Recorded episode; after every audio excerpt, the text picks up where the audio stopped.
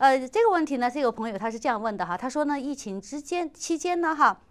他跟这个联邦政府的这个 SBA 啊，这个贷款呢，贷了一一点点小钱哈啊，那我不知道他说这个一点点小钱小到什么程度，但是他说呢，这个联邦政府呢，居然呢要他买一个这个财产保险哦啊，他说哎，我都没财产啊，我怎么买保险财产保险呢？我去贷一点款，我就一定要出示这个财产保险的证明吗？这到底又是怎么回事呢？我们赶快请出我们的富达商业保险的保险规划师尤慧玲小姐的帮他解答。尤小姐你好。你好，早安。哎，是的，呃，最近常有人问这个问题，因为联邦政府 SBA 的这个部分常常会寄一大堆通知给这个所有跟他贷款过，不管是 PPP 也好啊，EIDL 也好啊，或者是你临时紧急的什么救援方案，你去申请了，不管你是餐馆还是小型服务业，或现在也在发送一些，好像你是什么 promoter 办活动的，也都可以去申请这些费用。那你一旦申请了，你不管跟他拿是几千块钱，还是说哇好几万，我知道有些餐馆拿了两三百万的这个呃餐管补助哦，那像这样子的话，他会担心你。如果呢，你是把钱拿去这个去玩掉了，你不是用在公司，你不是拿来发薪水，不是来做营业的话，那啊、呃，万一有什么巨大的损失，火烧水淹、小偷偷，那你要拿这个钱拿去去付这一些呃，你可能你要买你的身材器具或者其他的这个方法，那他会担心说你这个财务支出不稳定，他给你的这个刺激的这个补助，那反而让你没有用在刀口上哦。他所以他希望你把保险买好。这一位先生他说他没有财产，没有什么东西要保护的，嗯，干嘛还要买保险啊？那其实呢，只要是他有符合资格去申请小额的这个小生意的这个贷款，表示说你是真的有在跑生意的，不管你是做房地产经纪人、保险经纪人、开卡车的司机，或者是这个艺人公司，你就是帮忙主持活动的这个主持人，好了，常会拿一些一零九九，然后你呃自己算是小型自雇主的，你一定有财产，只是你不晓得这个叫做你的财产哦。比如说，你手上不是拿着一只手机跟人家讲讲电话，手机就是财产，对，就就就这个就算是自己的这个公司的财产。是的，不管是两百块还是两千块，那你可能也有电脑。那你如果是呃开卡车的，你可能车上有一些你要煮饭的这个烤箱，这个呃电锅。那你自己随身不是都还有一些这个身材器具的这个东西？零零总总加起来，也许不过就这么一点点钱，两三千块钱，你就觉得。我自己付就好了，我还买什么保险？有人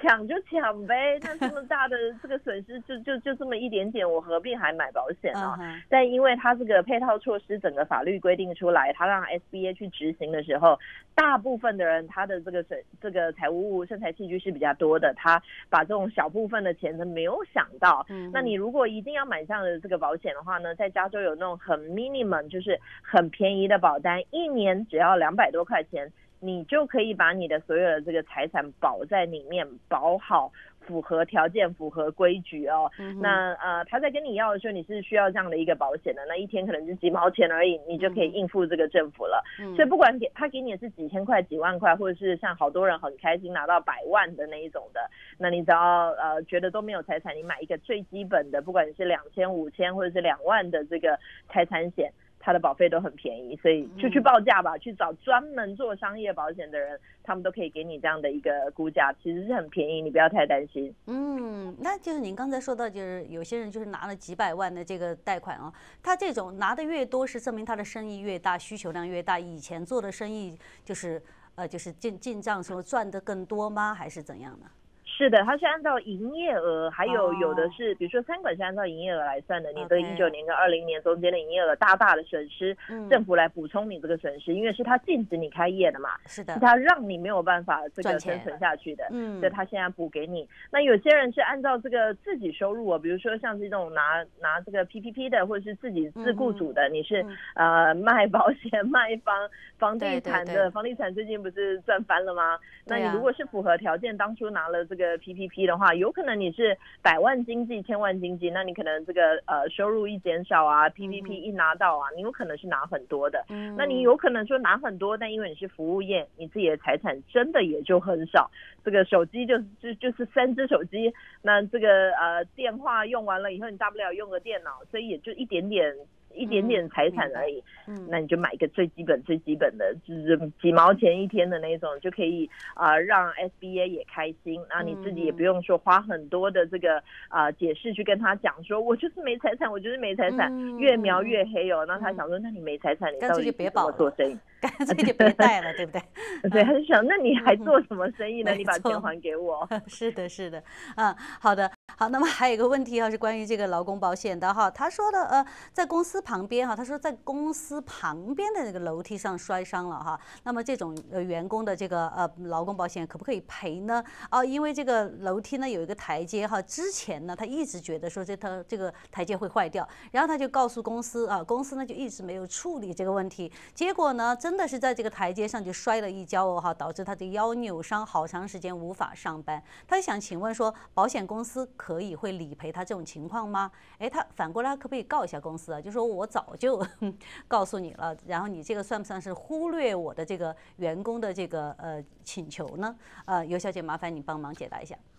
是的，当然是可以。如果他是上班时间，比如说他就是一个送外卖的，每天要进进出出那个楼梯都是会踩得到的。那他都告诉老板了，那老板这个在上班时间有可能让他有身体上的这个不安全呢？为什么都没有处理呢？那老板可能觉得委屈啦，哎，这是房东的耶，啊，我已经告诉房东无止境的这个讲了好几次，房东都没有来修。那这个楼梯不是我的，不归我修啊，这是一个公共财产。这个可能是跟这个大楼里面好多人一起共同使用这个楼梯的，老板也也许他自己的老板啊，没有这个权限去修这个楼梯哦，那他也只能往上通报。但这个情况呢，有两种保险会赔给他，一个是呢，他因为工作伤害，他为了上下班，为了要去中间跑外卖，为了去这个呃在工作的这个过程中，然后在这个楼梯呃受伤了，嗯那他劳工保险绝对是能够马上呃帮他做这个理赔，不管是啊。医药费也好啊，或者是这段时间在家里休养了，这个腰酸背痛啊，然后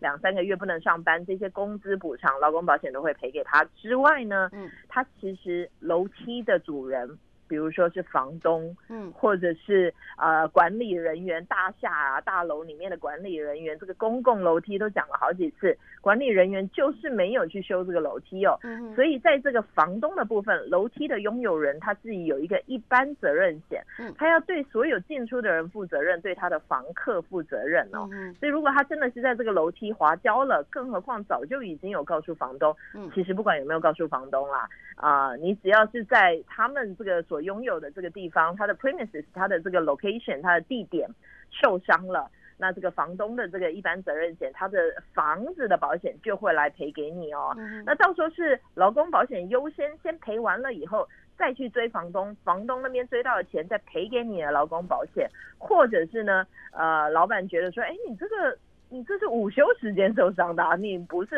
在我上班时间在外面受伤，嗯，或者是这个你还没上班。你这个提早来公司做早操，那你在这个上面楼梯上面自己拐到脚了。那如果这个不在上班期间，也不是因为工作，纯粹是你自己兴趣爱好在那边休闲，在楼梯上跑跳。那这样子的话呢，房东保险是会赔给你的，所以建议这两个都可以报出去哦。嗯。那呃，房东的资料也许你没有，你要跟你的老板讲，让老板去找房东，这样容易找出这个房地产的拥有人来为你的这个楼梯负责任哦。那也提醒所有的房东，好多人这个最近呢，呃，会说他在楼梯跌倒或者比较阴暗的地方跌倒，不知道是啊、呃、他。